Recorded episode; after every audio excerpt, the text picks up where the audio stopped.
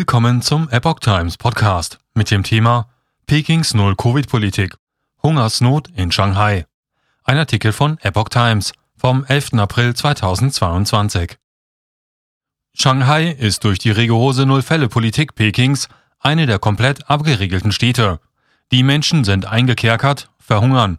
Sie fordern den Einsatz einer Menschenrechtskommission zur sofortigen Beendigung dieser humanitären Katastrophe.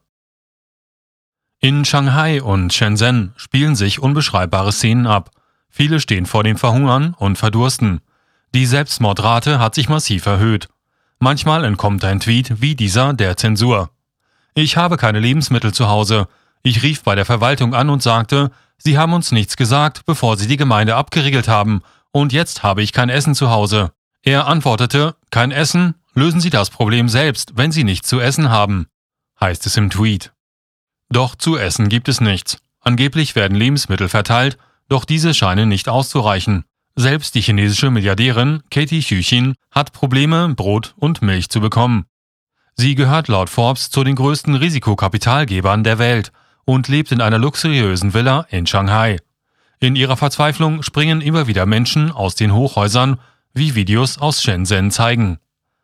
Zwangsverwaltet und in Camps geschafft. Die Menschen sind in ihren Wohnungen eingekerkert und von schweren bewaffneten Polizisten und Militär überwacht. Die Einwohner werden alle auf der Basis der restriktiven Null-Covid-Politik getestet. Wer ein positives Testergebnis hat, wird abtransportiert. Auch Babys werden von ihren Eltern isoliert und in Quarantänecamps zwangsverwaltet, egal wie alt sie sind. Den Kindern werden die Windeln häufig nicht gewechselt, sie werden kaum versorgt, es wird nichts für sie getan. Größere machen ins Bett oder in die Hose. Die hygienischen Bedingungen sind inakzeptabel. Die Kinder werden nicht wirklich versorgt. Sie haben weder regelmäßiges Essen noch Trinken, sie dehydrieren und dämmern vor sich hin. Haustiere werden rigoros getötet, sobald ihre Besitzer positiv getestet wurden. Katzen, Hunde, Vögel, alles. Sie werden totgeprügelt und erschlagen.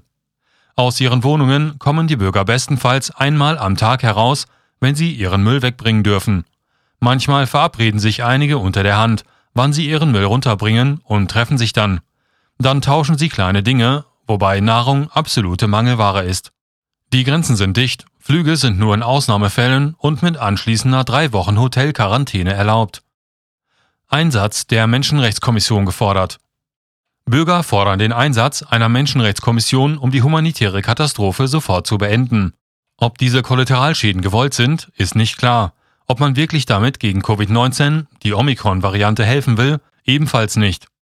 Jedenfalls nimmt die Regierung in Kauf, dass die Menschen sterben. Gleichzeitig wächst der Widerstand innerhalb der Bevölkerung. Es gibt Randalierer, es gibt Plünderer, die sich nicht mehr an die öffentliche Ordnung der Stadt halten. In einem Video sind Polizeibeamte in Shenzhen zu sehen, die versuchen, eine wütende Gruppe von Menschen unter Kontrolle zu halten. Sie protestieren, weil einer der Bewohner während der Abriegelungen verhungert ist. Eine Frau ist zu hören, die sagt, ein Mensch ist verhungert. Ein anderer sagt, wir wollen essen, wir sind am Verhungern, wir haben nichts zu essen. Man hört viele rufen, wir haben kein Essen, kein Essen.